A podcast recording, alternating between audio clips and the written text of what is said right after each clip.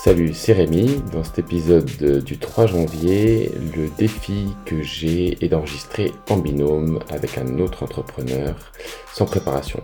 Tu vas retrouver Christopher, que tu pourras écouter aussi dans mon épisode 1 qui travaille sur les phobies et lors de cette rencontre on évoque des collaborations futures et aussi euh, le fait d'utiliser ces outils euh, sur les phobies au niveau bah, de l'intelligence collective. Moi j'essaie de voir comment ça peut fonctionner tout ça ensemble. Eh bien je te souhaite une bonne écoute, à bientôt.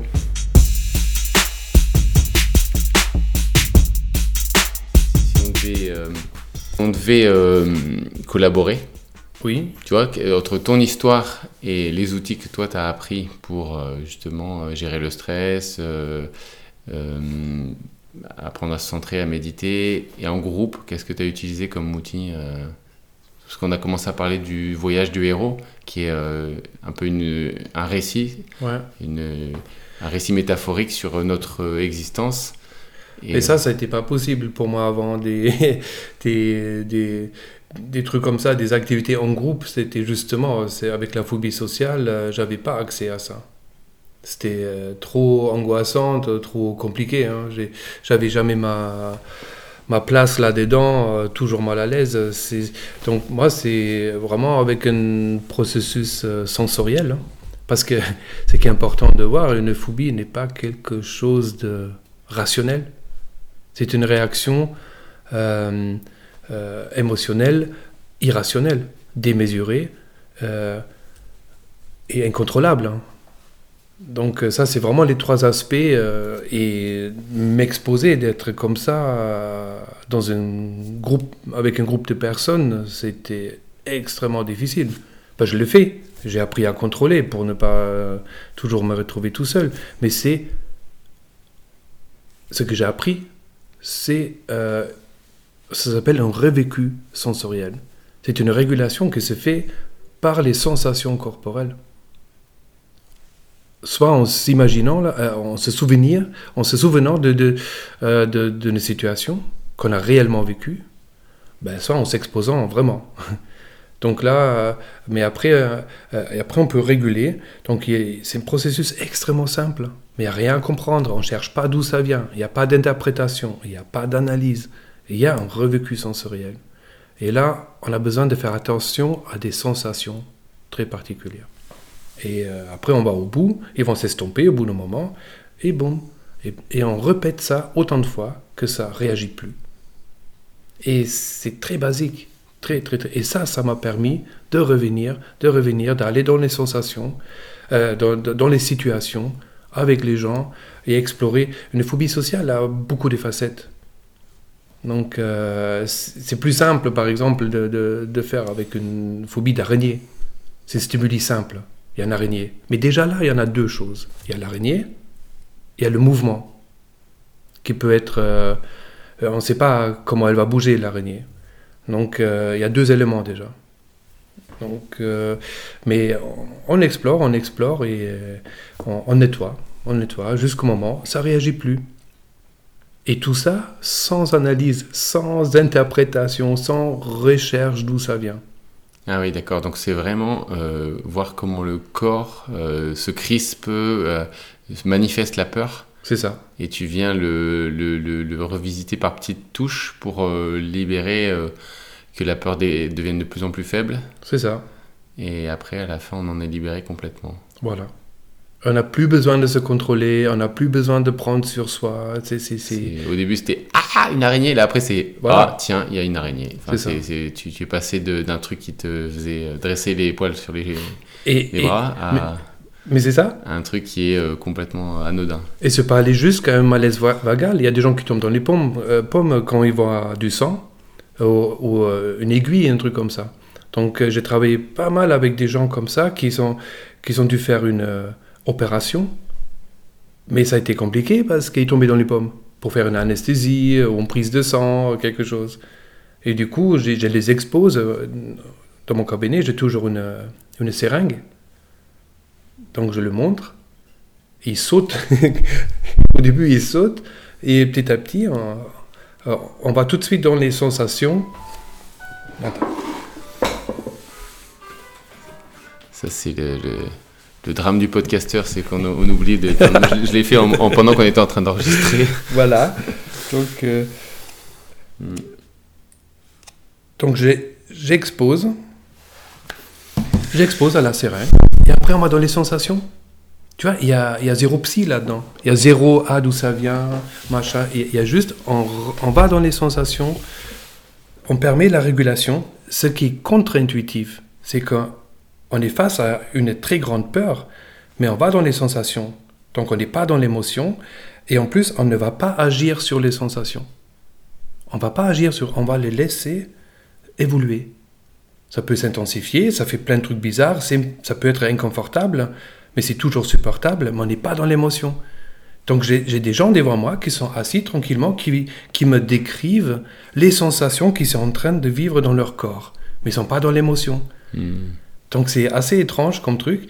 Et après, on cherche ces sensations particulières qui maintiennent euh, la réaction phobique euh, active. On se focalise dessus, juste au moment où il s'estompe, et on répète ça encore et encore. Et au bout d'un moment, la personne, elle a la seringue sur elle, dans la main, et, c'est fini.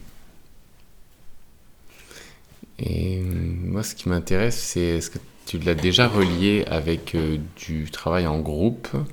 Ou à de comment l'intelligence collective autour de ça Oui.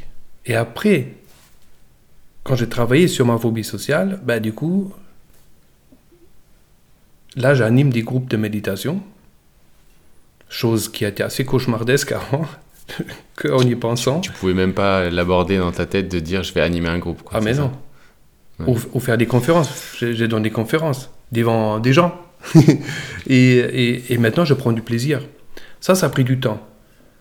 Au début, je pouvais le faire, donc j'ai enlevé euh, euh, par ce processus euh, toute la peur là, strate par strate, et mais j'étais pas encore dans le plaisir de la situation. Mais, aujourd'hui, j'ai- j'aime faire ça. J'aime l'interaction avec les gens. J'aime ces moments-là. J'aime quand il y a des questions. J'aime cette interaction. C'est comme tu dis, cette euh, intelligence collective qui, œuvre quand, il y a des humains ensemble, avec leur cerveau qui se synchronise euh, et tous ces phénomènes-là. Donc euh, oui. Et, mais pour ça, j'ai dû apprendre à, à communiquer aussi. Ce qu'on appelle la communication sociale. Donc j'avais pas, donc j'avais plus peur, mais j'avais pas forcément la technique. Comment rencontrer quelqu'un, comment converser, comment euh, euh, finaliser une conversation, comment dire non, euh, dire stop à quelque chose, de toutes ces choses-là. j'avais intuitivement, on s'est parlé, mais la communication, c'est pas forcément inné, c'est quelque chose qui s'apprend et j'avais pas appris. Oui, tu dis, en plus, on aborde la question du, de mes limites, mes consentements. Et euh, comme, c'est, comme tu dis, toi, tu l'as pas appris, mais on ne l'apprend pas aux, enfants. Enfin, on commence seulement à, leur apprendre parce qu'on sait que ça va être important pour leur construction euh, euh, de, savoir dire non, de savoir dire là, je veux plus, je veux pas qu'on en joue comme ça. Et, et si ça n'a pas été enseigné, comment le faire sans, en respectant l'autre ou sans blesser l'autre ou euh, etc. Ben on peut arriver à l'âge adulte en ayant des comportements euh, ou déviants ou pas adaptés. C'est ça. Euh, et Ah oui, exactement. Et dans le simple, un exemple concret, c'est juste, il y a une demande. Est-ce que tu peux pas m'aider pour un truc là, samedi? Mais avant, j'arrivais pas à dire non.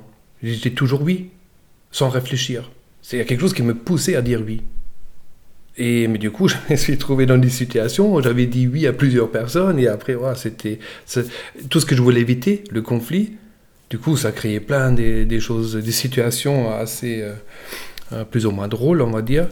Et, et là, j'ai appris, c'est- une technique, hein, c'est euh, quand il y a une demande, juste ah, euh, je peux pas te répondre tout de suite, je vais y réfléchir, je vais te le dire, juste pour gagner du temps, pour, pour court-circuiter ce truc qui me poussait à dire oui. Est-ce que tu peux Oui, euh, bah, même pas réfléchi. Donc là, j'ai intégré le truc, ok, je vais y réfléchir, je, te dirai. Et ça, ça m'a donné ah, un sas de réflexion, de pouvoir me poser, de voir. Et après, je voyais les conflits en moi. Non, faut que je le fasse, la culpabilité de tous ces jeux qui se jouaient en moi. Mais derrière, il y avait cette phobie sociale aussi. Donc ça quand j'ai travaillé là-dessus, donc au lieu de me prendre le chou et de culpabiliser, euh, je me suis posé, je ferme les yeux, je rentre dans mon corps, dans les sensations corporelles, et je laisse faire. Et je trouve ces sensations particulières, et bam, et ça s'apaise. Et après, il y a quand même besoin de cette technique. Euh, là, je peux pas te répondre là tout de suite. Moi, je trouve ça vraiment intéressant quand on parle. Ça me ramène à des situations vécues, tu vois, dans l'entreprise où euh, tu vas euh, pas savoir parler de tes besoins euh, vis-à-vis d'autres collaborateurs, vis-à-vis d'un responsable, vis-à-vis de ton supérieur, vis-à-vis de la hiérarchie. Ouais, bah, tu, tu, tu, es sous des pressions diverses et variées et comme tu es pas bien câblé, on va dire, ou pas mature sur certaines réflexions, tu te dis si je dis non, je vais me faire virer, ou tu as des, des phobies hein, qui arrivent tout simplement. En fait, j'ai besoin de cet emploi. Si je dis non, hein, donc tu en arrives à, te mettre euh, dans des situations effectivement, comme tu dis, euh, rocambolesques. C'est ça, voilà. C'est un bon mot. et, là, c'est important de différencier entre anxiété sociale et phobie sociale. Donc là, on peut dire que la phobie sociale est une anxiété sociale plus intense. Mais c'est plus que ça. Il y a vraiment une composante irrationnel là-dedans. On va réagir dans un certain contexte très précis. Justement, s'il y a un supérieur, un truc comme ça, s'il y a un, truc de euh, dans ce contexte-là, on va, perdre nos moyens. Il y a une espèce de, peur irrationnelle qui, se manifeste et, euh, et, qui va inhiber justement notre capacité de communiquer, de, de réfléchir. Euh, euh, voilà, on est dans une réaction émotionnelle qui perturbe justement la réflexion.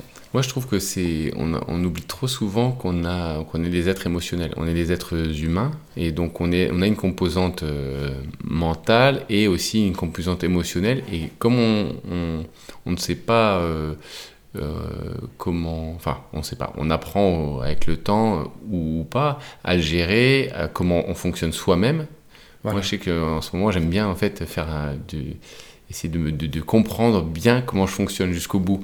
Et euh, c'est vrai qu'on est, euh, c'était euh, sur les, je crois, sur les temples grecs qui avait marqué connais-toi toi-même. C'est vrai que c'est des injonctions à se connaître parce que une fois qu'on se connaît soi-même, je crois que c'était connais-toi toi-même et tu connaîtras le, monde et les dieux. Il y avait un truc comme ça, c'était de, de, dire que la connaissance de soi, elle a apporté énormément de richesse. Et euh, c'est vrai, quand tu dis, bah, moi, qu'est-ce que j'ai à. quel intérêt je peux avoir et tout, mais rien que notre fonctionnement euh, individuel. Et après, du coup, bah, dès qu'on est dans un groupe, bah, ça se démultiplie. Quoi. C'est-à-dire qu'en fait, euh, quand on est soumis à des, à des stress ou, ou même, de, ou même dans, dans, tous les domaines. Quoi, hein.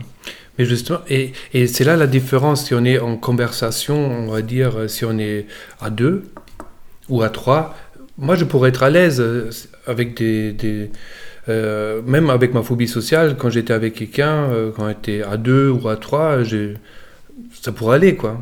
J'étais jamais vraiment à l'aise, même à deux, trois, mais là, j'étais plus en confiance, j'étais plutôt bavard aussi, mais en groupe, ça pourrait, plus rien qui sortait avec ce mal-être qui été là et j'ai pas ma place et tout ça. Oh, J'en ai, participé à des groupes du développement personnel et oh là là, tout ce que je me suis fait vivre sans savoir comment réguler ça justement, toujours en cherchant ah mais qu'est-ce qui, m'arrive, qu'est-ce qui se passe, cette incompréhension de moi-même, c'était quand même assez difficile et les jugements qui en suivent. Donc euh, ben, qu'est-ce qui va pas avec moi, et moi encore et là, toutes ces choses là.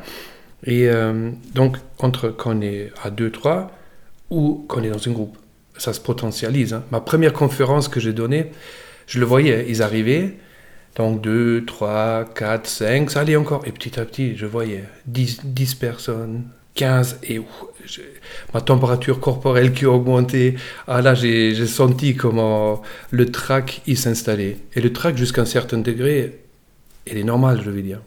Il peut stimuler même. C'est juste qu'on dépasse un certain seuil, là on perd nos moyens.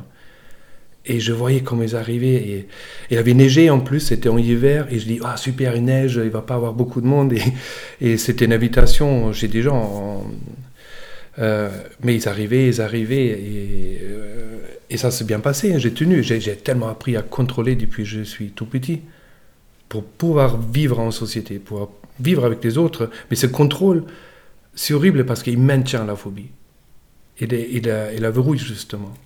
Donc, euh, toi, dans tes stratégies, tu déverrouilles pour arriver à, ah, aller sur la phobie? Ben, Dans ce processus sensoriel qui régule cette phobie, euh, c'est justement on laisse faire.